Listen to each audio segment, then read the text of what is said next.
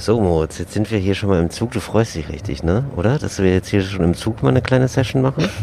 du, also vor allem freue ich mich über deinen Satz, du, ich fange schon mal ein paar O-Töne ein, also würdest du hier original am Radio arbeiten, ey. Ein bisschen Atmo. Weißt du, schon mal ein bisschen, ein bisschen Atmo bisschen, mitnehmen. bisschen Atmo craven. Also wir sind jetzt hier wirklich tatsächlich im Zug und nerven Menschen, während wir diesen Podcast aufnehmen, denn wir sind im Zug zu einer ganz besonderen Sendung, Moritz. Jetzt lassen wir die Katze einfach mal aus dem Sack. Wie ist die Sendung? Wie heißt die? Es ist Luke Mockridge's Sendung. Ich weiß nicht genau, wie die heißt, aber es ist so ein, es ist ein bisschen wie Bundesvision Song Contest, aber mit Comedians. Wie heißt die denn, die Sendung überhaupt offiziell? Luke heißt die. Nee, die heißt Deutschland lacht. Und hey, da nehmen wir euch Das ist mit. nicht dein Ernst. Das heißt heißt- nicht Deutschland lacht. Doch, Deutschland Ja. lacht. Ich rufe die Agentur an, die soll mich da ausbuchen, ey. Deutschland lacht. Das geht leider nicht, das haben wir schon juristisch schon geprüft. Ich bin ganz ehrlich, das klingt ein bisschen so, als hätte Hitler das organisiert. Das ist ein bisschen so Kraft durch Freude, Deutschland lacht. Das ist so, eine, so eine Zusammenführung. Nee, ne? wenn die Soldaten von der Front nach Hause kommen, dann noch mal ein bisschen was, bisschen was Lustiges. Man muss ja wieder Trauma verarbeiten. Stalingrad, kennst du? Kennst du? Da möchte ich mich von distanzieren. Ich freue mich auf die Sendung. Ich bin vertraglich dazu angehalten, hier die Fahne hochzuhalten. Und zwar eine Fahne ohne Hakenkreuz. Und damit herzlich willkommen zu Talk Talk ohne ohne Gast. Gast, Freunde. Wir melden uns später wieder aus dem Backstage. Tschüss. It's Fritz. Talk ohne Gast. Mit Moritz Neumeier und Till Reiners. Ja, herzlich willkommen. Wir sind jetzt mittlerweile im Backstage angelangt. Wir, sind, äh, wir haben die Aufzeichnung gemacht von der Show. Ich wollte gerade sagen, wir sind nicht im Backstage angekommen, wir sind seit sehr vielen Stunden hier. Wir haben gerade dreieinhalb Stunden Sendung aufgenommen und jetzt sind wir nochmal im Backstage, um zu warten, bis, bis der zweite Teil der Sendung beginnt. Also zwischen der Aufnahme im Zug und jetzt liegen ungefähr acht Stunden. Und äh, drei Stunden gute Laune, das muss man wirklich sagen. Du warst auch, wir haben uns das Intro nochmal angehört eben, das mit dem Fahneschwenken war ein Witz, bis wir auf die Bühne kamen und es hieß, ihr habt ja alle eine Fahne am Stuhl kleben, wäre gut, wenn ihr beim Einmarsch die mal richtig schön schwenken könntet. Wir haben wirklich Fahnen geschwenkt. Zum Glück jetzt von Bundesländern. Ich finde es okay. Oder? Das ist in Ordnung. Das, Ich bin völlig drüber. Ich bin wirklich, du hast es eben schon festgestellt, ich bin irgendwie in das Studio gekommen und habe in dem Moment entschieden, nee, ich bin jetzt, ich habe jetzt richtig Bock. Jetzt, ich habe ich gar nicht, aber ich entscheide jetzt, ich habe richtig Bock. Und dann habe ich dreieinhalb Stunden, habe ich richtig, bin richtig ausgerastet. genau, also um das jetzt hier nochmal alles einzufangen und äh, den Hörer, HörerInnen an die Hand zu nehmen. Ähm, wir sind jetzt also bei einer Show in Köln und diese Show beinhaltet quasi wie Bundesvision Song Contest, äh, aber nicht mit Musikern, sondern mit Comedians. Wir sind zwei. Ich trete ein für Rheinland-Pfalz, weil ich da mal studiert habe. Moritz, Moritz, Moritz tritt, ist wohl ein bisschen konstruiert, müssen wir sagen. Moritz tritt an für Schleswig-Holstein, weil er da geboren ist. Und jetzt haben wir also diese 16 Comedians erleben dürfen. Ich muss mal sagen, das war erstaunlich okay. Es war erstaunlich gut eigentlich. Aber ich glaube nicht, es, Nee, Moment, sag erstmal dazu, was war die Einschränkung, Moritz? Was hat diesen Auftritt so besonders gemacht? Denn das wissen jetzt viele noch gar nicht. Es gab kein Publikum, also es gab keine ZuschauerInnen. Es gab 15 Zuschauende für jeden, nämlich die anderen 15 Comedians und den Moderator und die Band. Und das war's so ziemlich. Und deshalb habe ich gedacht, das wird ja mega kacke. Und ich glaube, es ist auch für die, die sich das angucken von außen, überhaupt nicht interessant. Aber du hast gemerkt, geil, je mehr Comedians aufgetreten sind, desto mehr haben die gemerkt, die danach noch kommen. Ja, warte mal, warum? Ich mache doch jetzt nicht, ich mache das ja für, für meine Kollegen und Kolleginnen hier. Und das war irgendwie ganz geil, weil du hattest halt 15 Zuschauende, aber es waren alles Comedians und dann hast du es irgendwie für die gemacht. Ich fand die Stimmung, ehrlich gesagt, erschreckend gut. Ja, wir wollen ja mal ganz ehrlich sein. Also ich habe, glaube ich, einen ganz okayen Auftritt gemacht. Moritz hat einen wirklich sehr guten gemacht und das war sehr gut. Wir sind sind jetzt gespannt. Wir wissen noch nicht, also es gibt ein Voting dann nachher. Man weiß nicht, welches Bundesland oder welcher Comedian dann nachher gewinnt. Äh, Wir sind jetzt quasi in der Pause, werden dann nochmal um 23.45 Uhr simulieren, dass diese Sendung live war und dann wird es ein Ergebnis geben und ähm, deswegen sind wir hier und haben Pause. Jetzt aber herzlich willkommen erstmal zu Talk ohne Gast. Es gibt vieles zu klären, Moritz. Es gibt ein paar Nachträge. So, ich habe es heute schon, ja, heute, als jetzt wo wir aufzeichnen, es ist Freitag, heute Morgen kam die Folge raus und schon bevor ich, als ich aufwachte, waren da schon 30 Mitteilungen von Leuten, die meinten, nochmal zu der ganzen veganen Fruchtsaftgeschichte. Also, es ist tatsächlich so, dass fast ein Drittel der Säfte in Deutschland, die hergestellt oder hier verkauft werden, nicht vegan sind, nicht mal vegetarisch, weil oft wird der ganze Saft in Gelatine gefiltert bzw. geklärt, auch bei 100% Direktsaft, sogar bei 100% Direktsaft, der trüb ist. Also sehe ich ein, dass man darauf schreibt, dieser Saft ist wirklich vegan, Freunde. Gut. Also ich muss ganz ehrlich sagen, Moritz, wir haben, ich glaube, die Realität mehr im Blick, als wir wollen. Ja, ich glaube, durch das, was wir, durch dieses äh, Halbwissen, was wir zusammenquirlen, entstehen manchmal ganz neue Wissensperlen. Das ist bei dir aber oft so, dass man denkt, okay, wo endet der Witz, wo fängt die Kritik an? Also das ist auch, für mich ist das äh, lustiges Kabarett. du dummes Arschloch. Das ist der kleine Höhenflug von 1,60 Meter Moritz wieder. Weißt du, dass er jetzt er hatte einen guten Auftritt, jetzt ist er wieder, jetzt nuckelt er ja ganz verträumt an seiner E-Zigarette. Aber ist okay, ich, nein, ich gönne, Moritz, ich gönne die kleinen Momente. Für dich sind eben die kleinen Momente die ganz großen. Der Grund, warum ich das sage, war, dass wir die erste Probe hatten und Luke Mockridge mit diesem Satz, er beweist, dass Kabarett auch lustig sein kann, Till Reines auf die Bühne holte und ich saß da und dachte, oh shit, ich hoffe, Till hat den Satz nicht gehört, er wird es hassen, aber du hast ihn gehört und hast mit ihm Luke geredet und hat aber die eine andere Sache am Anfang gesagt. Aber weil das ist ein furchtbarer Satz. Ja, also muss man sagen, Luke Mockridge war wirklich äh, arschprofessionell. Das kann, also das muss man wirklich mal sagen, also ähm, arschprofessionell auch wirklich nicht nur im Sinne von abgeklärt, sondern auch im Sinne von, du gehst einfach zu dem und sagst ihm, ey, kannst du das nochmal anders anmoderieren? Und sagt er, ach so, ja klar, machen wir, ist ja gar kein Problem.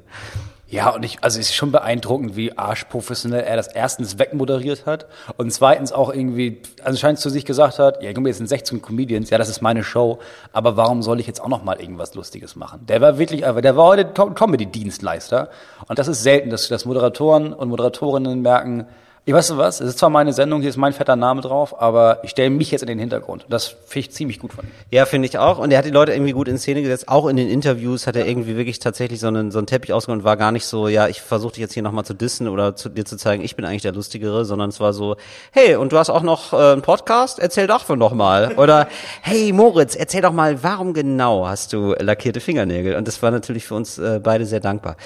Was ich meine mit dieser Perle, ja. ähm, von wegen, wir quirlen so Halbwissen zusammen, daraus entstehen Perlen. Es ist zum Beispiel so, dass ich ja gesagt habe, Stuttgart würde ich jetzt, wenn ich antreten würde als Bürgermeister, würde ich sagen Seilbahn. Das ist tatsächlich im Gespräch in Stuttgart. Nein.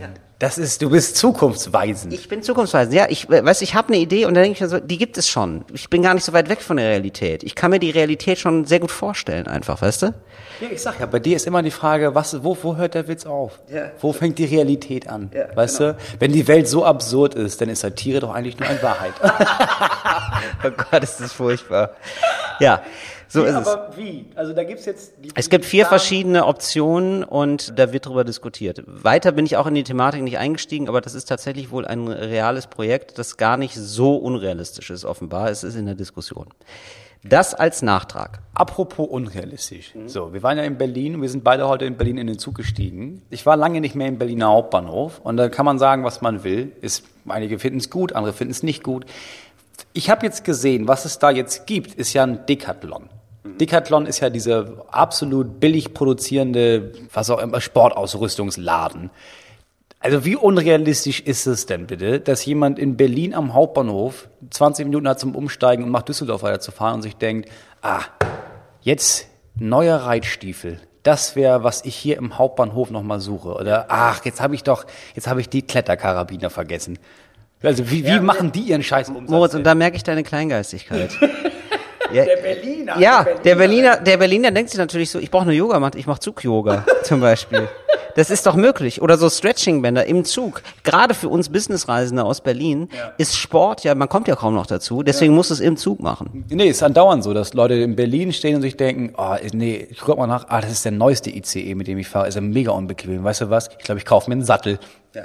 Apropos kaufen und apropos Geld, äh, auch noch dazu und dann ein letzter Nachtrag. Aber ähm, ich habe doch das erzählt von meinem Geplänkel mit den italienischen Behörden. Von deinem Grande Malheur, das da passiert ist. So ist es. Also ich habe ähm, falsch geparkt wohl, habe dann das... nee, nicht Denn die Formulierung, ich habe da falsch geparkt wohl. Nein, du hast auf einem scheiß Marktplatz geparkt, wo man nicht parken durfte. Also ihr merkt schon die Gefechtslage, Moritz ist dann Korinthenkacker. Ich ich sag das c'est la vie, ja, ich bin da locker drauf. Der Italiener an sich ist aber offenbar gar nicht so locker, zumindest nicht die italienischen Behörden. Die haben gesagt, oh, jetzt wollen wir Geld wieder und so Riesentheater und man erreicht auch niemanden. Jetzt haben mir aber netterweise, und da bedanke ich mich ganz herzlich bei euch, Leute geschrieben und gesagt, also ich habe das so gelernt von meinem Vater, hat mir eine geschrieben, dass man auf grundsätzlich auf ausländische Zahlungsbescheide gar nicht reagieren sollte. Und ich habe tatsächlich einen Zeitungsartikel dazu gelesen und wo dann auch Fachexperten gefragt wurden, Fachjuristen, da ging es allerdings um eine Mautgebühr und da wurde gesagt so, ja, also ehrlich gesagt, also auf dem Prozess lassen die es meistens nicht ankommen. Also da kann man eigentlich sagen, und ich sag mal so, Schwamm drüber.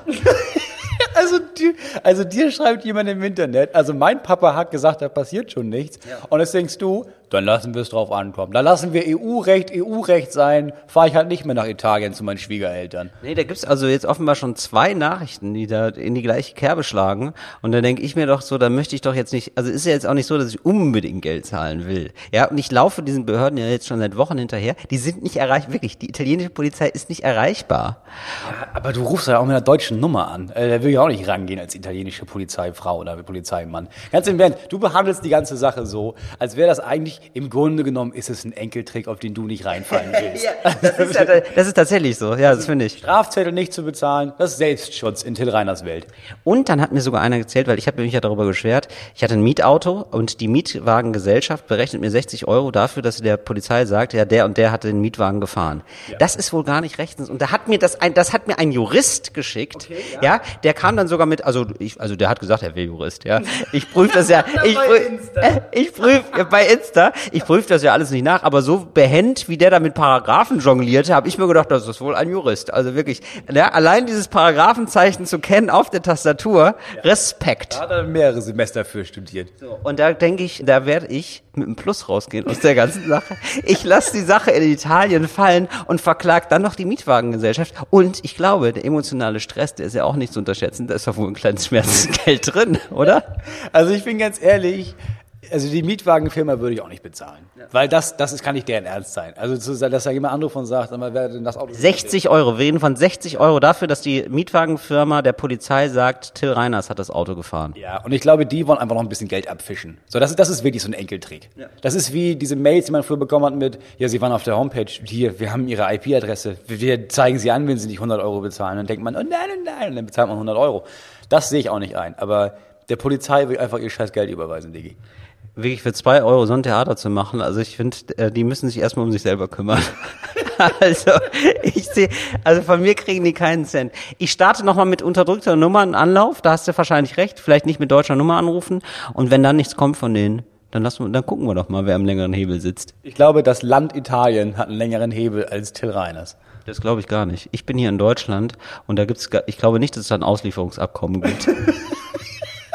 Wäre genial, wenn sie das jetzt über Jahre hochspielt und irgendwann musst du in Beugungshaft in so einem Kaff bei Rom. Wo du halt von irgendwelchen Straßenhunden bewacht wirst. Hey Moritz, ich bin hier ganz in Beugehaft. Ich melde mich hier live wieder aus dem Gefängnis in Italien. Kannst du die Kaution bezahlen? Das ist die Originalstrafe von 2,70 Euro. Wenn du die mitbringen könntest, wäre das klasse. Mache ich nicht, da bleibe ich hart. Das, Die beugen mich nicht, Ja. die Spaghettifresserinnen. Danke Moritz, dass du gegendert hast. Das macht den Rassismus schon wirklich erträglicher. Ist dir das aufgefallen? Wir waren die Einzigen, die heute gegendert haben. Weißt du nicht, ist krass. Mittlerweile, seit ich gender, fällt mir das halt krass auf, wenn Leute nicht gendern. Also wenn irgendwie sagt, ja, da haben die hier ihre, das, wir gucken, wer der Gewinner ist. Ja, oder die Gewinnerin. Es fällt mir sofort auf. Es ist krass, wie sehr sich das verändert im Kopf.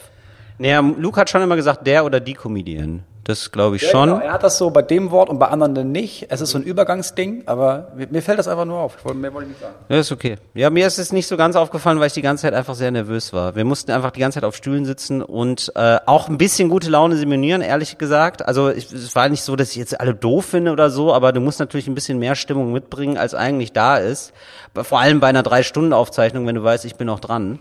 Und das war alles ein bisschen anstrengend. Aber irgendwann ruft man sich rein. Wir haben gerade darüber gesprochen. Und es war ja wirklich so, dass wir beide gemerkt haben, so, wir haben es erst simuliert. Und es war wie ein Lachseminar, wo du erst lachst und dann merkst du, oh, auf einmal kriege ich wirklich gute Laune. Ja, ist wirklich so. Also man kann das ja wirklich machen. Wenn man sich vornimmt, ja, ich, ich tue jetzt einfach so, als wäre ich gut gelaunt und dann schafft man das, ja, dann ist man irgendwann gut gelaunt. Man ist dann ein bisschen zu gut gelaunt. Also ich bin wirklich, ich war wirklich doll drüber. Ich habe Moritz noch nie so gut gelaunt erlebt. Moritz hat auch immer reingeholt, jawohl, jawohl, na was ist los? Ja. Sie, mega gut. Schön, dass du da bist. Deutschland. War ein bisschen, war ein bisschen toll. Wir kommen zu unserer ersten Kategorie. Wir kommen zu der Kategorie, die wir immer schon machen wollten, aber nie gemacht haben, weil ich nie die Zeit dazu hatte. Und zwar ist das unsere jetzt neue Kategorie. Ist alles schon mal da gewesen. Alles schon mal dagewesen. Weißt du, was in der Kategorie passiert? Auf gar keinen Fall. Ja.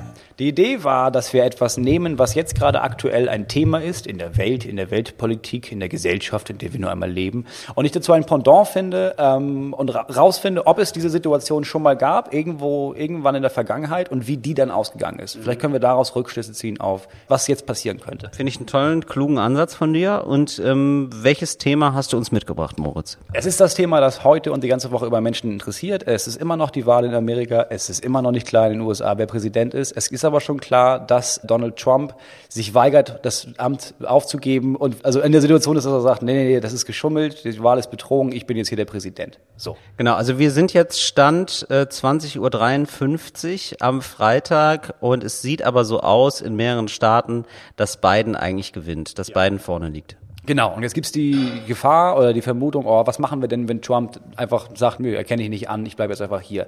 Und ehrlich gesagt gibt es, ähm, ich habe jetzt nicht mal lange suchen müssen, es gab das öfter in der Geschichte, deswegen habe ich einfach nur einen Fall rausgesucht. Der Fall ist der von 1834 äh, in Burgund. Es gab es also Deutschland war ja noch nicht das Ding, es war also verschiedene Staaten, es war Burgund und es gab, Wo ist Burgund? Wo kann man sich das vorstellen? ich glaube, im heutigen Mittel-Süddeutschland. Ich bin mir nicht ganz sicher.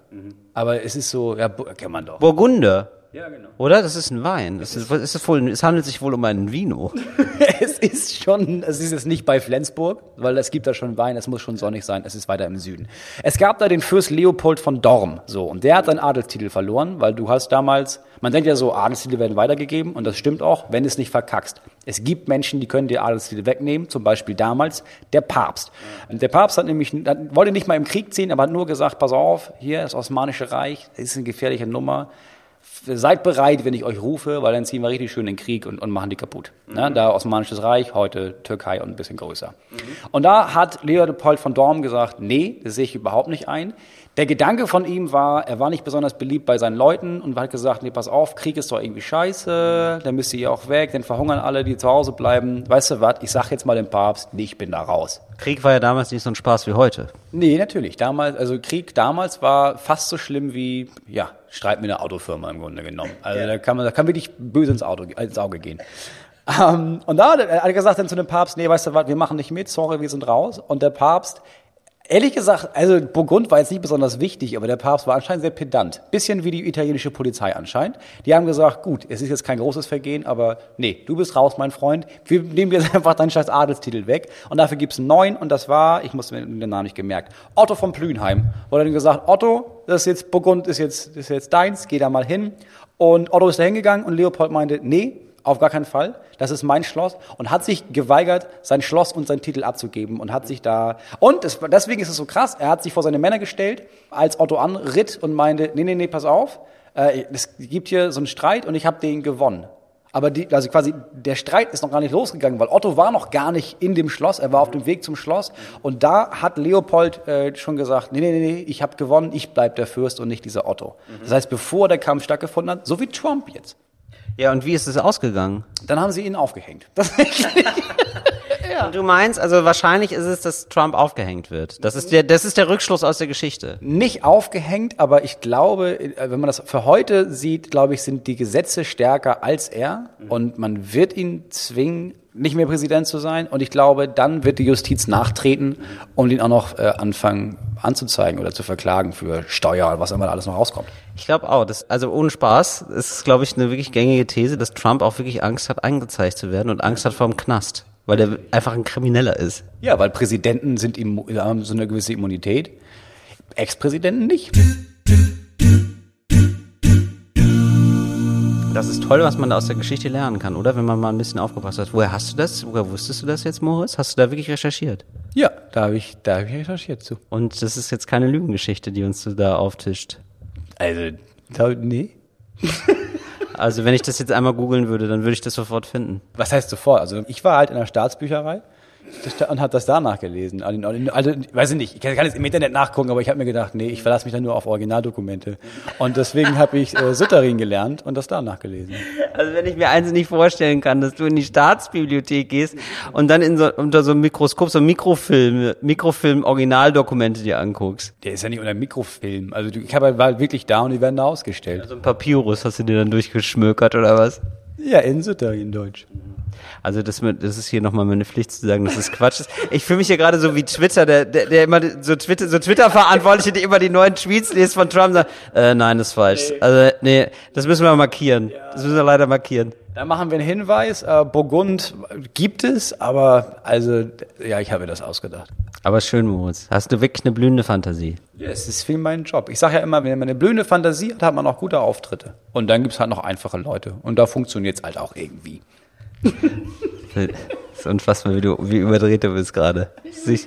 Ganz furchtbar. Wir kommen zu unserer nächsten Rubrik, Moritz. Wir machen das jetzt direkt äh, peu à peu. Äh, nee, nee, nicht peu à peu. Ja, ad hoc. Aus dem Ärmel geschüttelt. Und zwar, Stiftung Warentil. Mit Moritz Neumeier. ja, was haben wir uns heute ausgedacht? Ah, wir, wir saßen im Zug und äh, du hattest, ich weiß nicht, wie viele Zeitungen du dabei hattest. Und das war so impressive für alle, dass die Frau, die neben uns saß, in dem, also auf dem anderen Vierer, sich dachte, weißt du was, jetzt lese ich auch mal eine Zeitung. Und da lagen da irgendwie drei Zeitungen und dann kamen wir über Zeitungen ins Gespräch und wer liest was. Und da habe ich gedacht, okay, wir haben anscheinend, weil ich habe auch viele Zeitungen ausprobiert, bis ich meine gefunden habe, du auch. Wir sind Experten für, wir haben mal diese Zeitungen gelesen und haben die mal getestet. Deswegen testen wir heute äh, Zeitungen für euch.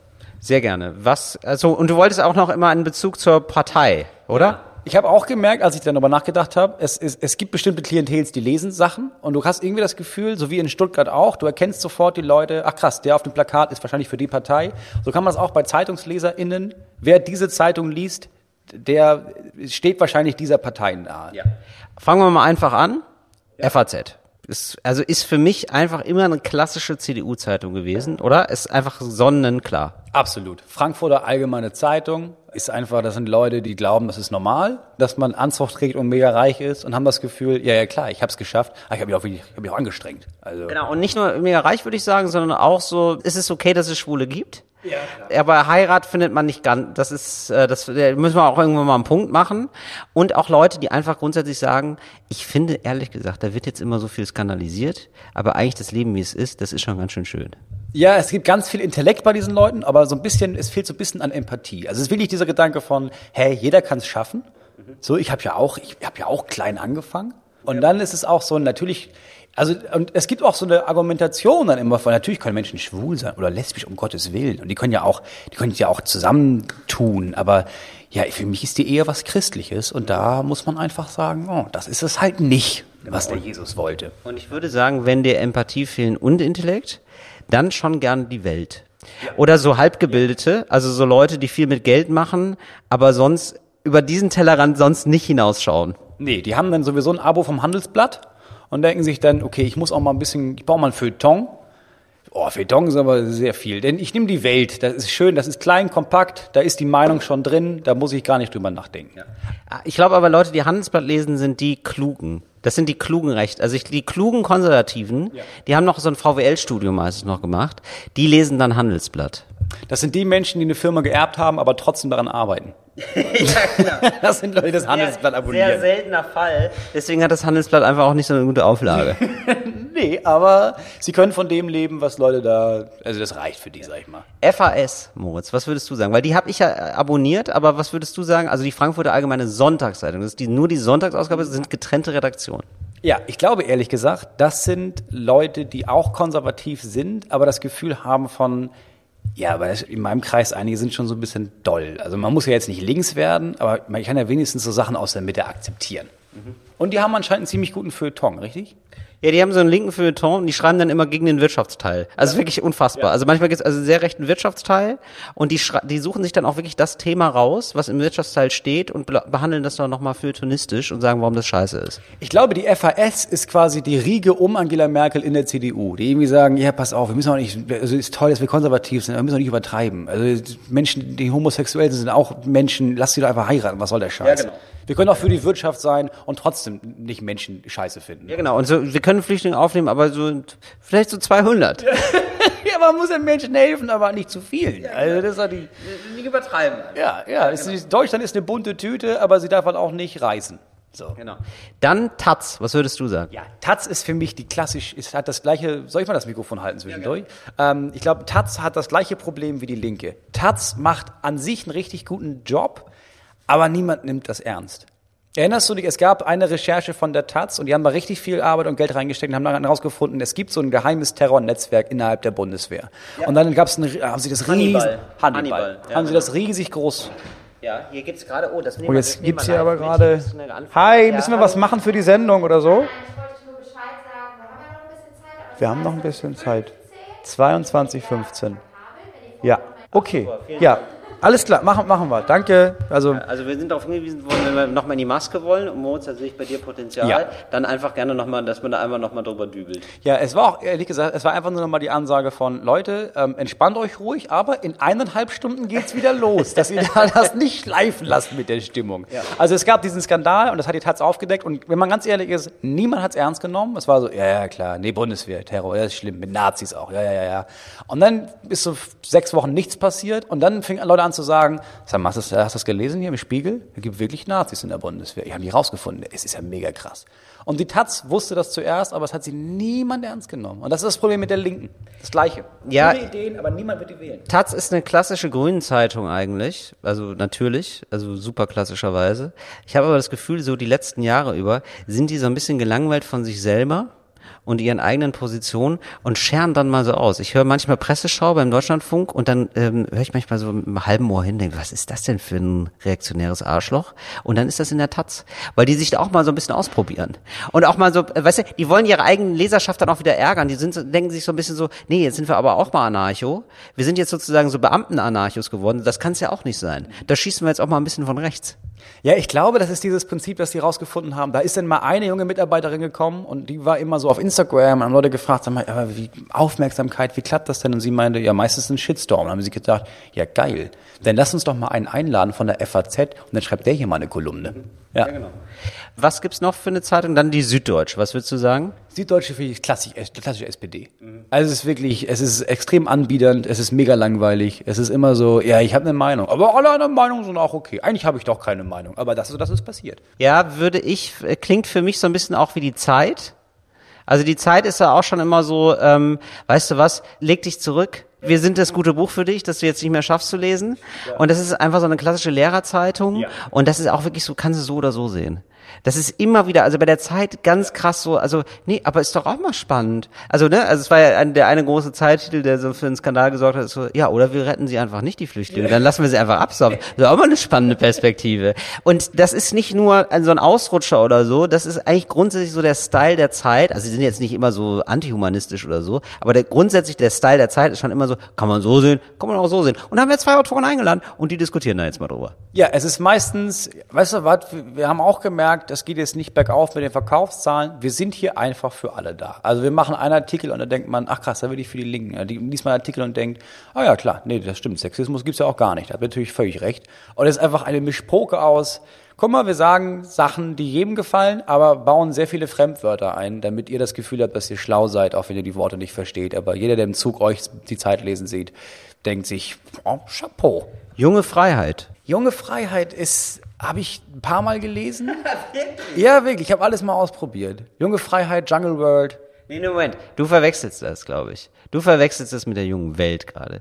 Die junge Freiheit ist eine klassische AfD-Zeitung. Die junge Freiheit ist so eine richtig rechte Zeitung.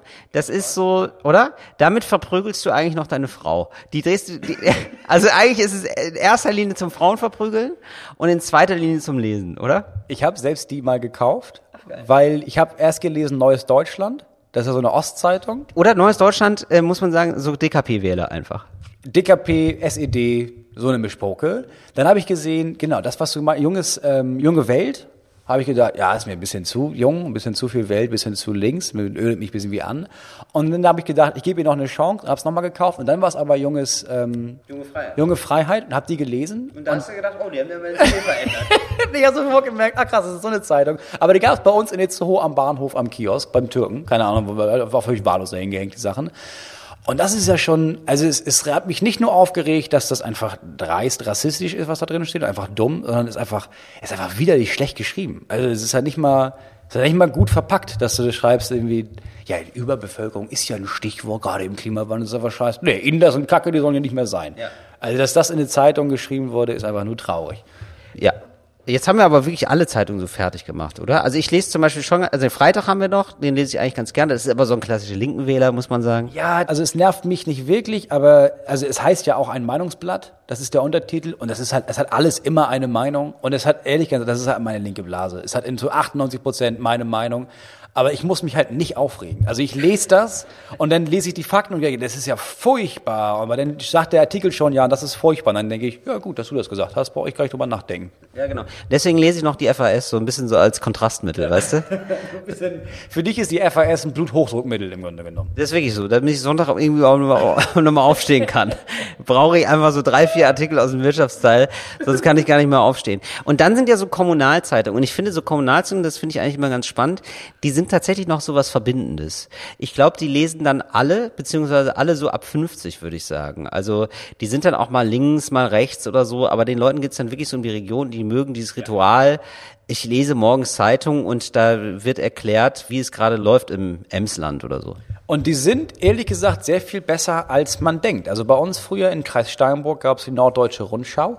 Und ich habe das immer so ein bisschen belächelt, ich habe die dann gelesen und das, man muss sagen, also die haben dann auch versucht, so die weltlichen, also die großen Weltthemen, jetzt schreiben sie auch über die US-Wahl, die schreiben ja nicht gut, aber so die ganzen Regionalsachen sind einfach wirklich gut. Jetzt gerade, ich lese auch den Weser Kurier, habe ich irgendwann mal ein Abo bestellt, also so drei Ausgaben, habe ich nie abbestellt, kriege ich immer noch. Das ist eine gute Zeitung. Und es, die wird besser. Aber das Gefühl, da arbeiten auf einmal junge Leute. Die, gendern in einigen Artikeln und schreiben einfach geile Sachen über, ja, was, was ist eigentlich in Rotenburg passiert.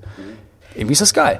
Ja, genau. So, solche gibt's. Ich glaube, es gibt dann auch so Leute, äh, so welche, die haben dann Monopol, machen dann ein bisschen zu viel daraus aus dem Monopol. Ich glaube, gerade im Norden, da gibt's auch so eine, die ähm, ist dann immer so sehr rechts und be- berichtet dann immer gerne über ja, ne, Ausländer, haben da schon wieder, ne, schon wieder gewütet. Schon wieder, ne? Haben da schon wieder gewütet in der Stadt. Genau, also ne, was, was ist ja völlig okay, wenn man das darstellt, was passiert, aber die beziehen sich dann immer dann besonders auf die Nationalität, wenn es Ausländer sind oder Leute mit Migrationshintergrund. Was wollte ich sagen, Moritz? Ich bin mir nicht sicher, wir haben die Bild-Zeitung vergessen. Stimmt. Wer liest die denn noch? Das, kann- das kann ich gar nicht so, da habe ich es nicht so drauf. Erzähl mal. Und genau das ist auch, frage ich mich auch immer. Also das ist jetzt die Zeitschrift, das ist ja nicht mal eine Zeitung. Per Gericht dür- dürfen, dürfen die sich nicht Zeitung nennen. Es ist eine Zeitschrift und es ist immer noch die mit der größten Auflage. Und ich habe bis heute nicht verstanden, wer das liest. Also es sind klar, du siehst ab und zu siehst du Leute, ja klar, Bauarbeiter. Genau, das ist für mich das Klischee. Das hast du neben der Butterbrotdose und so um halb zehn ist Mittagspause oder früh, zweite Frühstückspause. Ja, Wir fangen ja irgendwie um fünf Uhr an oder so.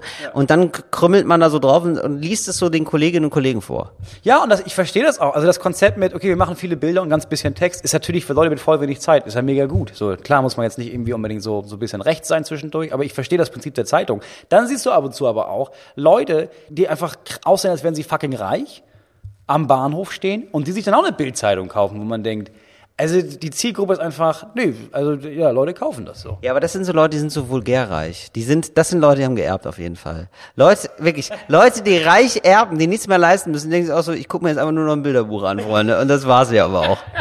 Ich lese auch eine Zeitung, viel. Nee, was will ich, Sternzeichen ist da drin und so und der Autounfall, da hab ich richtig viel gelesen drüber.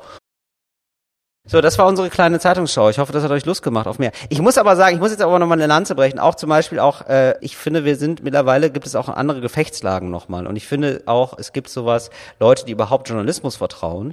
Und da sind eigentlich fast alle Zeitungen ziemlich gut. Bis, Also Bild muss man wirklich nicht dazu zählen. Aber teilweise sogar auch die Welt, auf jeden Fall auch die FAZ, auf jeden Fall auch die Süddeutsche. Und Leute, die einfach Bullshit vertrauen. Also ich glaube, das hat sich auch nochmal so ein bisschen aufgelesen. Also lesen Leute Zeitung oder nicht Zeitung? Ja, ich glaube das auch. Also man kann über die Bild sagen, was man will und das ist, die sind ganz pietätlos in ganz vielen Sachen und haben auch zwischendurch einfach eine komische Meinung. Aber ich glaube schon, dass die einigermaßen darauf achten, journalistisch richtig zu arbeiten. Also es ist selten so, dass es werden Fakten irgendwie so ein bisschen ausgelegt, aber sie werden nicht komplett verdreht.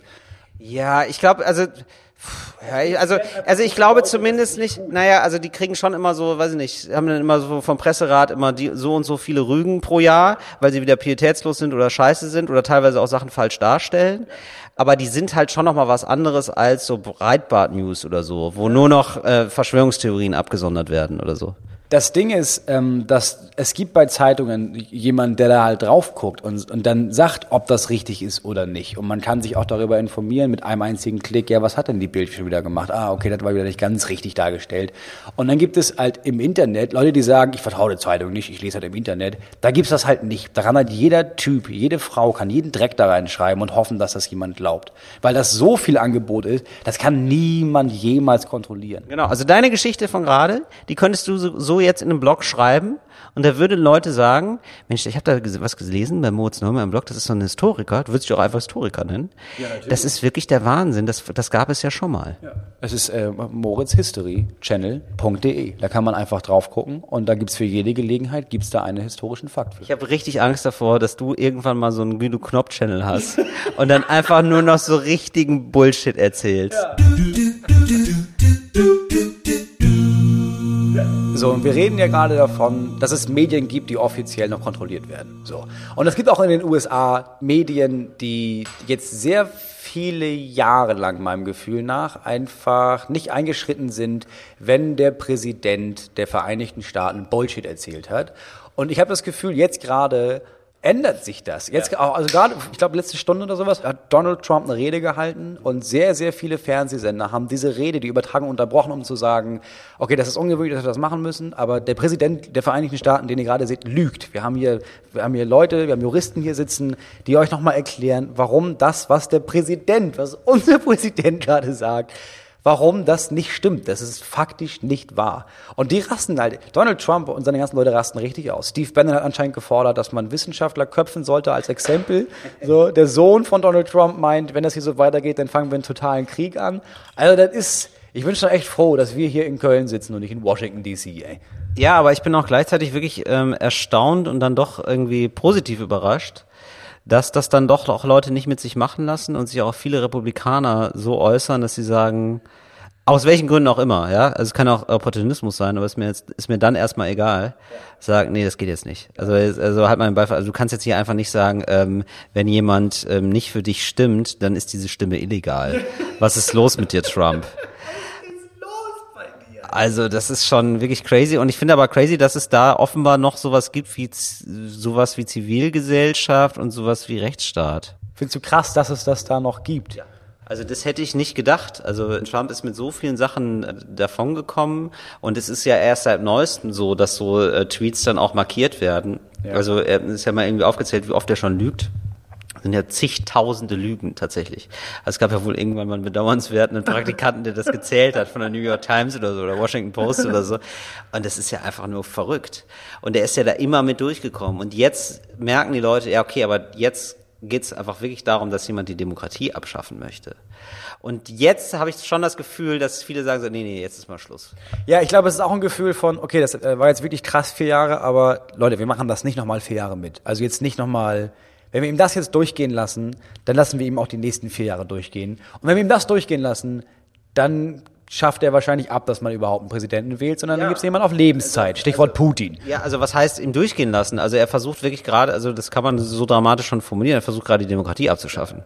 Und äh, ich hätte nicht gedacht, dass dann doch noch Leute sagen, ja okay, also weil ich hatte das Gefühl, das ist irgendwie so vier Jahre lang ein Testfeld gewesen für Trump, wie weit folgen mir meine Leute und wie, was fressen die noch alles von mir?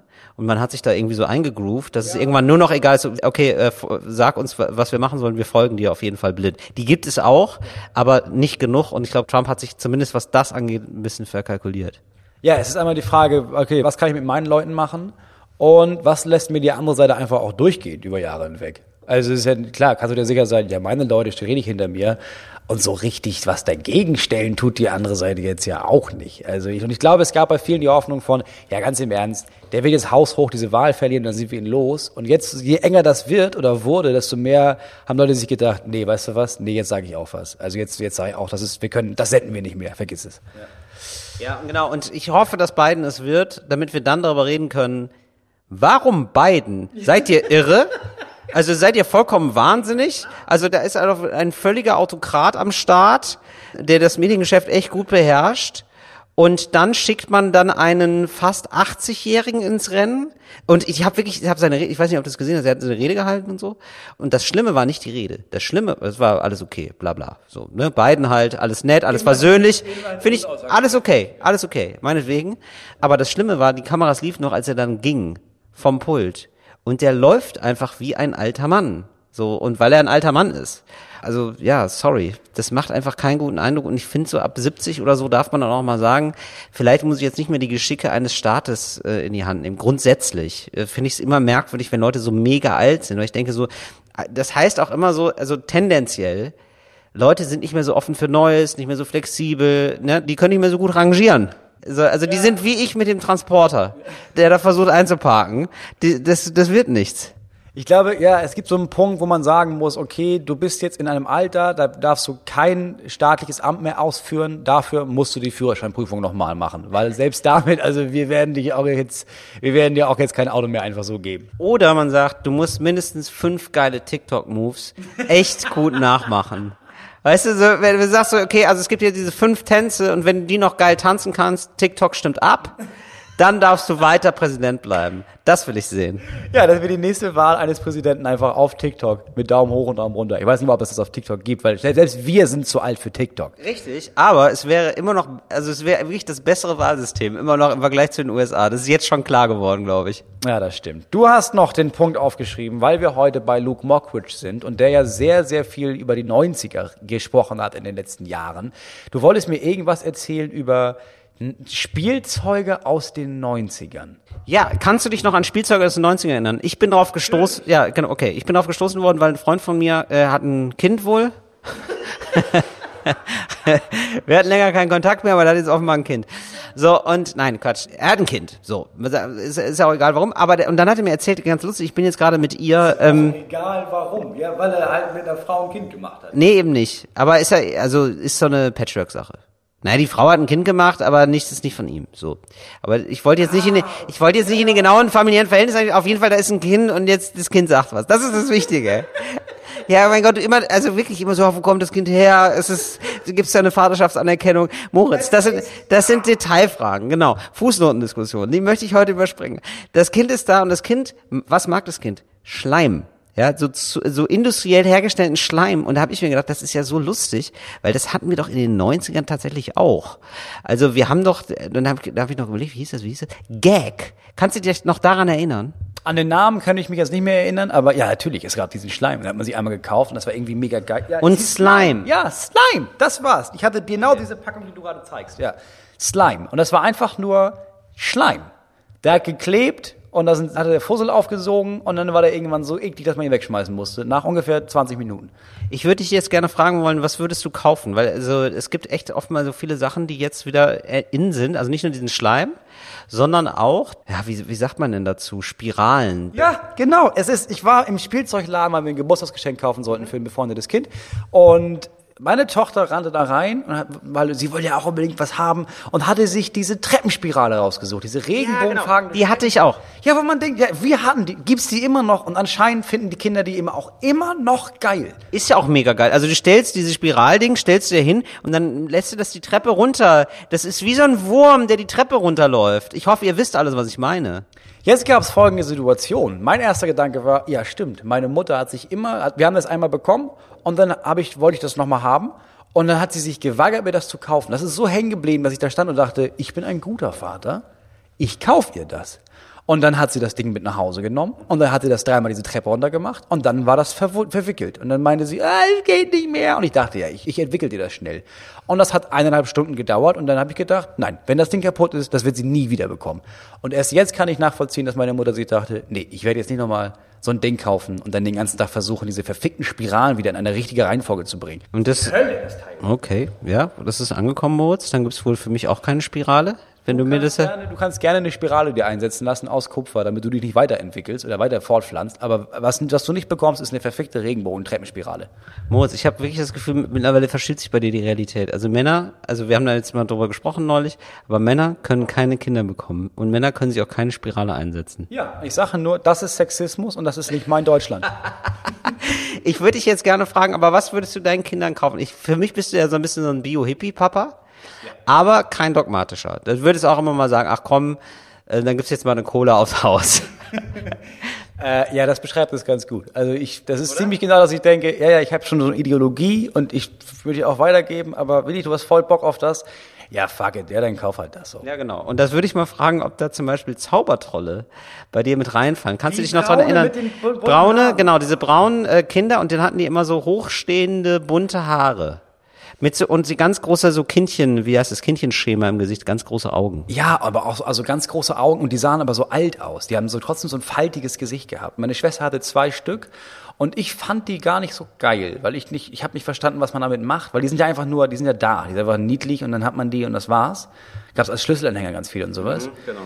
Ja, ehrlich gesagt würde ich meinen Kindern nicht kaufen, weil Würde ich deinen Kindern auch nicht kaufen. Warum nicht? Nee, ich finde es einfach äh, völlig degeneriert. ich finde es ganz, Ja, es hat, es hat keinen Grund, es bringt gar nichts. Du weißt, die Kinder wollen das haben, die kaufen das. Schon am Abend des Kaufens, an dem gleichen Tag, ist das für immer uninteressant. Ja, ich denke find- ich, ist einfach ja. Verschwendung. Ja, ich finde auch Zaubertrolle irgendwie abstoßend. Ich finde diese ganze, ich weiß nicht warum, aber es ist einfach nur ein Gefühl tatsächlich, aber ich finde die irgendwie daneben. Ich finde, wenn man sich ein Bild davon anguckt, dann sehen die einfach aus wie ganz doll gealterte kleine Kinder. Stimmt, genau. Und deswegen finde ich das komisch. Das ist einfach wie ein Horrorfilm. Ja, es, du hast das Welpen, dieses Kindchenschema bei einem alten, bei einer alten Person. Das ist irgendwie pervers. Es ist irgendwie pervers. Was ist eigentlich mit Tamagotchi? Würdest du ein Tamagotchi, also ich weiß nicht, heute wird es wahrscheinlich ein bisschen aufwendiger sein. Hoffe ich doch. Ist das noch? Weil ich hatte eins, ja. Ich hatte das nicht, ich durfte das nicht. Also ich, weil ich denke mir auch so die ganzen Sachen, wir haben glaube ich eine ähnliche Kindheit, was das angeht, äh, durften wir alle nicht haben eigentlich. Deswegen erstaunt mich, dass, dass du sowas haben darfst. Ich hatte das ungefähr vier Jahre, nachdem alle anderen das hatten, weil da durfte ich es nicht haben. Dann hatte ich Taschengeld und habe ich mir diesen Traum wahrgemacht. Aber das ist wie, wenn du mit 20 anfängst, Harry Potter zu lesen, das ist zu spät. Du merkst halt irgendwie, ich war dann, glaube ich, 14, hatte einen Tamagotchi als einziger und habe gemerkt, nee, das ist irgendwie nicht so geil, wie ich dachte. Das ist nicht so gut, das Ding im Leben zu halten. Aber würdest du dann, aber die Frage ist ja, würdest du deinen Kindern sowas ähnliches dann kaufen? Äh, keine Technik. Das ist meine Regel. Es gibt nichts mit Bildschirm, es gibt keine, keine Technik, weil das ist die Vorstufe zu einem Handy. Und Handy ist der fucking Feind. Ich kaufe meinen Kindern kein Handy, bevor sie alt genug dafür sind. Also, da weißt du nämlich selber noch nicht so genau, was das für ein Alter ist dann, oder? Ich würde sagen 16. Also es gibt keine sozialen Medien bis 16, aber ich glaube, man wird dann mit 14 schwach, weil dann haben alle eins und bla bla bla. Ja. Weißt du, so mit Autoquartett? Mal so ein Panzerquartett für deinen Sohn? Fand ich ja immer ziemlich geil. Würde ich auch, glaube ich, müssen ja nicht Panzer sein unbedingt, aber so ein gutes, gepflegtes, also ich, ich glaube, was ich meinen, meinen Kindern geben würde, wäre so eine Art, weiß nicht, menschliches Quartett vielleicht. Dass man gar nicht so auf Panzer eingeht, sondern eher, ich bin ja nah am Menschen, dass man so ein menschliches Quartett irgendwo bestellen könnte. Oh Gott, wie, Zum Beispiel www.moritzneumeier.de. also unfassbar. Wirklich, kann man das bei dir bestellen? Nee, das gibt's nur bei uns beiden auf Tour. Genau, wir haben ein Quartett gemacht, das heißt das menschliche Quartett. Das sollte jetzt aber nicht der Anstoß sein, äh, dass ihr so richtig schamlos Werbung macht. Doch, das sollte der Anspruch sein. Wir haben Corona und wenn ihr uns unterstützen wollt, dann kauft unser Merchandise. Geil, noch so mit, mit so einer Stimme, die, dann wäre echt schön, wenn ihr das kauft. Danke. Seit ich weiß, wie viel HörerInnen wir haben, habe ich zum ersten Mal gedacht, ja, aber da kann man doch Kapital draus schlagen, sag mal. Wenn die alle ein T-Shirt kaufen, ne, brauche ich mir ein Haus von. Aber das muss man ja auch mal sagen, Moritz. Das ist ja wirklich, und wir hatten beide das gleiche Gefühl. Also, es war so, wir hatten jetzt ein Feedback-Gespräch mit Fritz. Und es war so, das ist vor drei, vier Wochen anberaumt worden. Und es war, nachdem wir eine Folge geschickt haben. Und wir sind immer, also ich, also vielleicht stellt ihr euch das vor, wir sind geile, ähm, glattgebügelte Medienprofis, aber so- wirkt ja oft dieser Podcast, aber so ist es gar nicht. Man mag es kaum meinen, aber wir kommen ja wirklich oft ohne Konzept hier hin, labern einfach drauf los und manchmal ist es auch ein bisschen daneben. Und dann äh, haben wir das also geschickt und direkt danach eigentlich kam so, mh, es wäre mal gut, wenn wir ein Feedback-Gespräch machen. Mit allen. Da ist auch der Content-Chef dabei und die Redakteurin und eigentlich alle, die damit zu tun haben. Und dann können wir ja mal, nee, dann können wir uns einfach mal austauschen, wie das in der Zukunft weitergeht. Und wir haben so gedacht, wir haben, Moritz und ich waren beide so, äh, haben nicht miteinander kommuniziert. Und ich habe, und je, ich glaube, wir haben von jeweils anderen angenommen, dass wir denken, nö, das ist doch cool. Jetzt haben wir uns mal darüber ausgetauscht und wir hatten beide Schiss. Wir hatten beide das Gefühl von Elternsprecher und wir waren beide schon so innerlich gewappnet zu, zu sagen so, ja, nee, Leute, das läuft nicht. Und ich hatte schon wirklich, ich hatte schon mir Sätze zurechtgelegt, ja, dann, wir müssen auch nicht bei Fritz sein, dann gehen wir woanders. hin. Wirklich, ich hatte schon das Gefühl, so, wir werden entlassen. So, dann waren wir da. Ja, wirklich, beide, wir beide, so die Klassenstörer, kommen zum Elternsprechtag. Das ist es ja eigentlich. Wir waren ganz verhalten in diesem Zoom-Meeting, muss man mal sagen. Wir waren richtig klein mit Hut, muss man sagen. Also Moritz sogar noch kleiner. als sonst mit Hut. Und ähm, dann, äh, ja, wir haben eine Präsentation vorbereitet. Und da habe ich schon gedacht, das ist aber auch ein ungewöhnlicher Weg, jemanden zu feuern. Ja, da habe ich auch gedacht, wie schäbig, dass ihr uns mit einer PowerPoint rauswerft. Was ist los bei euch, ihr Assis, ey? Hat euch richtig schön Spaß gemacht. Ja. Und dann haben wir das erste Mal in Bezug auf diesen Podcast ein wirklich positives Feedback bekommen. Und es war wirklich so, ja Jungs, und wir wollen nochmal sagen, wir finden es echt klasse, wir stehen dahinter, macht weiter so. Ja, ich habe mich auch gedacht, what? Wir haben zum ersten Mal auch, wir haben ersten Mal eine Zahl an die Hand bekommen, wie viele uns überhaupt hören da draußen. Ja. Und die, die sind ganz gut, muss man sagen. Ich bin ganz ehrlich, sie sind, ich habe das mal durchgerechnet für mich, sie sind achtmal so gut, wie ich dachte. Also ich dachte, wir sind so, ja, so 2.000, 3.000 haben wir doch bestimmt. Ich habe auch sofort gedacht, so wenn ich jetzt zu Riots aufrufen würde, ja, so so so, so Trump-mäßig, wer wird mir da folgen? Also wenn ich sagen würde, Freunde, nehmt was ihr findet, in einer Woche treffen wir uns auf dem Alexanderplatz und da will ich euch alle sehen, weil ich habe was rausgefunden, das glaubt ihr nicht. Weißt du, wenn ich da so Telegram-Gruppenmäßig mal so ein bisschen agiere, wer wird mir da folgen? Und ich habe das Gefühl, das wäre zumindest so, dass man so ein, zwei Autos wird man angezündet kriegen. Ja, das Problem ist, dass wir, wir haben ja sogar sehr spezifische Zahlen. Also wir haben ja einfach auch einfach, wir haben ja kluge Menschen, die uns zuhören. Und das ist das Problem, glaube ich. Also du müsstest dann eher so Leute, weißt du, so Bautzen, aber so, oder so sächsische Schweiz, wo du sagen kannst, so jetzt, jetzt zeigen wir dir da oben mal. Und die folgen dir. Ich glaube, unsere HörerInnen würden denken, äh, das ist ja, das ist eine lustige Aktion von dem Reiners. Aber da arbeite ich. Da mache ich ein Praktikum und habe ein Projekt noch am Laufen. Hier. Ich glaube, unsere HörerInnen sind so Leute auch, die gehen dann in den Telegram-Channel und sagen, dann fehlt mir die ironische Ebene. Ja. äh, kann ich jetzt nicht so lachen. Früher war ihr besser, Leute. Denken die sich, schreiben das aber nicht, weil sie Stil haben. Ja, ja ich glaube auch. Also wir, wir haben rausgefunden, wir haben erstaunlich viele kluge und nette HörerInnen und eine erstaunlich gute Redaktion und Chefs bei Fritz, die sagen, nee, machen wir doch einfach, macht ihr toll, mach mal weiter. Ist uns eigentlich egal eigentlich. Ja, finden wir toll, deswegen werden wir auch bald noch so eine Live-Sendung machen, glaube ich. Ja. Das kann man jetzt schon mal verraten und äh, das wird, glaube ich, ziemlich geil. Es ist eine Corona-Live-Sendung, ne? Es wird genauso wenig Publikum geben wie jetzt, aber man, man wird das mitfilmen. So. Genau. Und äh, wir sind ja gerade auf einer Suche nach einem ganz geilen Raum, haben da was im Auge und das wird, glaube ich, ganz cool. Ich würde gerne noch zwei äh, Spielzeuge ähm, durch. Ja, weil wir sind jetzt, es waren relativ viele Jungspielzeuge, klassischerweise, sage ich jetzt mal. Polly Pocket. Wie sieht's denn da aus, Moritz?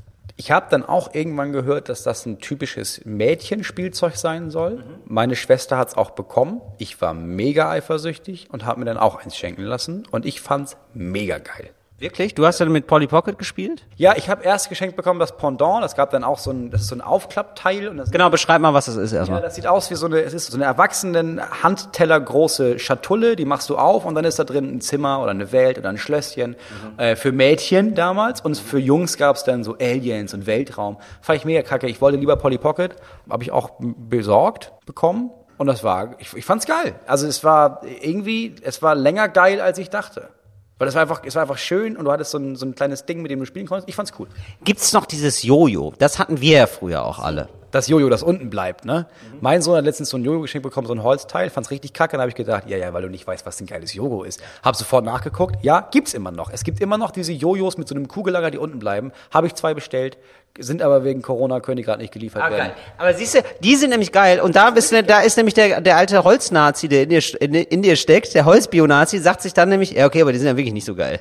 Die sind ja wirklich nicht so geil wie die Jojos mit Kugellager. Ja, es gibt tatsächlich sogar Holzjogos mit Kugellager, aber das war mir ein bisschen teuer. Also es ist wirklich teuer. Das ist nicht okay. Also ich sehe hier wirklich, wenn ich so hier so durchscrolle, wir müssen das jetzt nicht alles durchexerzieren, aber ich sehe wirklich, was ich damals so vermisst habe. Ich sehe zum Beispiel einen Gameboy, ja, den durfte ich nie haben. Kommen aus der gleichen, aus der gleichen. Ah, und dann hier so eine, kein Gameboy. nee, oder so eine coole Murmelbahn oder so, oder mit so Autos, so Hot Wheels oder so. Wir auch aus Holz. Ja, mhm, genau. Oder genau, Diddlemäuse, da bin ich dann wieder eingestiegen. Ich habe Diddlemaus Briefpapier gesammelt. Ich weiß nicht warum. haben- das haben Das haben eigentlich alles Mädchen gemacht, oder? Das ist eher so eine Mädchensache Das war gewesen. bei uns total übergreifend, weil zum Beispiel wir hatten dann den Jungen, dem, also wir hatten einen Jungen, dem gehörte der Kiosk den Eltern und der hat immer den geilen Scheiß gehabt. Und mein Vater war beruflich in Italien und hat da die Blöcke mitgebracht, die es bei uns noch gar nicht gab. Ja? Sorry, dass ich euch nochmal störe. Ah ja, okay. Ja. Könnt, gibst du uns noch fünf Minuten? Ja. Ja? Ist das okay? Dankeschön. Okay. Nein, aber um das noch kurz aufzuklären, ich mache äh, mit bei so einer Aktion, die heißt Alarmstufe Rot und wir wollen da irgendwie noch mal ein bisschen Awareness schaffen dafür, dass es gerade Kunst und Kultur gerade, dass sie gerade ziemlich am Arsch sind. Ähm, ja, also durch Corona halt. Was glaubst du denn so? Was, was kann man Leuten sagen? So, was sollten sie machen, um uns zu unterstützen, beziehungsweise KünstlerInnen da draußen, denen es nochmal bedeutend schlechter geht? Also jetzt mal ohne Scheiß, also es ist wirklich eine offene Frage. Ich, ich kann das nämlich jetzt auch gar nicht so sagen.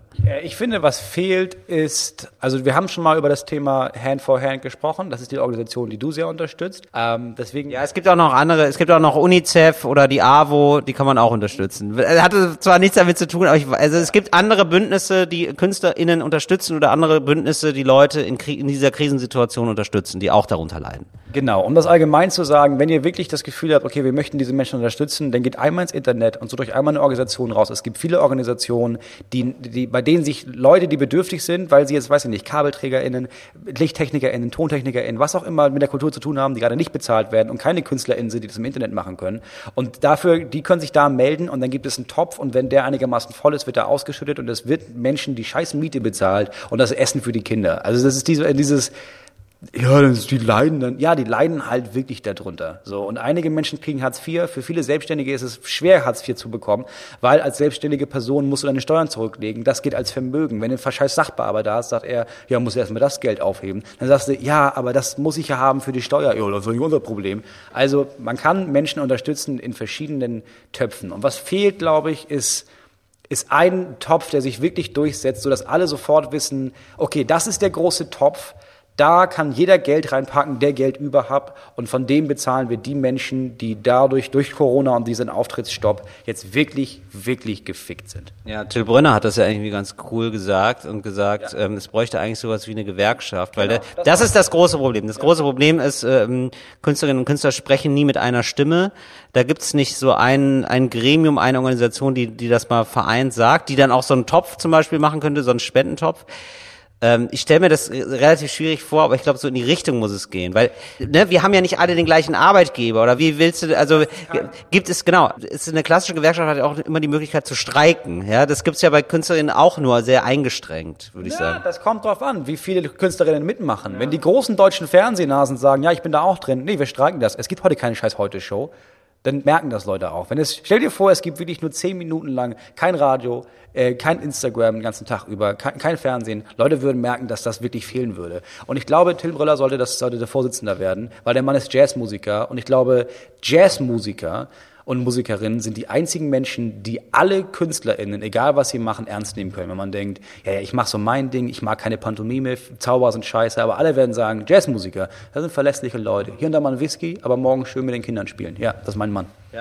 Ich glaube, wenn es bei uns nochmal aber hapert, ne, dann könnte ich mir gut vorstellen, dass wir in so einer Gewerkschaft, äh, in so einer Spaßgewerkschaft, ja, äh, Spaß, Spiel und feine Künste, nenne ich mir jetzt mal die Gewerkschaft, ja, dass wir da so Ehrenvorsitzende sind zum Beispiel. Das wäre nochmal so ein zweiter Karriereweg für uns. Dass wir so mit 60, 70 immer nur noch so Feste und so Hüpfburgen und so, weißt du, mit so Hüpfburgen einweihen. Ich sehe dich zehn Jahre im Fernsehen und dann sehe ich dich im Aufsichtsrat der Deutschen Spaßgewerkschaft. Genau.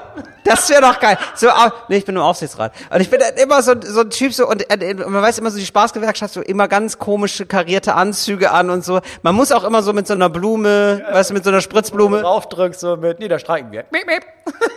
Und wie geil, also stell dir bitte so eine Spaßgewerkschaft vor, ja? So Leute, die jonglieren und so Leute, die Einrad fahren. Einer macht einen nach, der Einrad fährt. Till Brönner steht da mit seiner Trompete. Wie geil ist das? Ja, und ich glaube, also ich glaube, dann wird man uns ernst nehmen als, als Auftretende. Finde ich schön, Moritz. Das war ähm, die in der Woche Ausgabe und ähm, Moritz, du wolltest mir jetzt aber noch äh, was mit. Ich, ich, mach, ich, ich mach das jetzt zu Ende. Ach ja, geil, okay. Aber mach nichts Fieses. Also es geht darum, dass ich jetzt ein Hobby habe, nämlich Kochen und Moritz würde mir jetzt gerne noch ein paar Aufgaben geben. Genau, wir haben gesagt, Till muss jetzt bis zur nächsten Ausgabe Talk ohne Gast eine Sache kochen und ihr da drauf dürft abstimmen. Ich höre ich hör das nicht, ne? Doch, kannst du auch nicht hören, aber du musst los. Du wurdest gerade, solltest abgeholt werden. Ähm, und ihr da draußen dürft entscheiden, was Till kochen muss. Ich gebe dafür drei Auswahlmöglichkeiten. Entweder muss er ganz klassisch Tafelspitz kochen oder Sushi selber machen oder ein richtig geiles Shakshuka. Das sind die drei Wahlmöglichkeiten. Ihr könnt bei mir auf der Instagram-Seite, könnt mir schreiben, ich werde auch nochmal eine Abstimmung starten. Ah, da gehen nur zwei, ne? Ja, pass auf, bei Instagram gehen nur zwei. Ihr könnt auswählen. Ab morgen werde ich das starten. 24 Stunden lang könnt ihr abstimmen. Soll er Tafelspitz machen oder Sushi? Und das war's für heute. Till ist schon lange, schon, schon nicht mehr da. Der Mann ist schwer beschäftigt. Äh, schön, dass ihr eingeschaltet habt. Wir hören uns wieder am Wochenende. Habt eine schöne Woche. Bleibt gesund. Tschüss, tschüss. Fritz ist eine Produktion des RBB.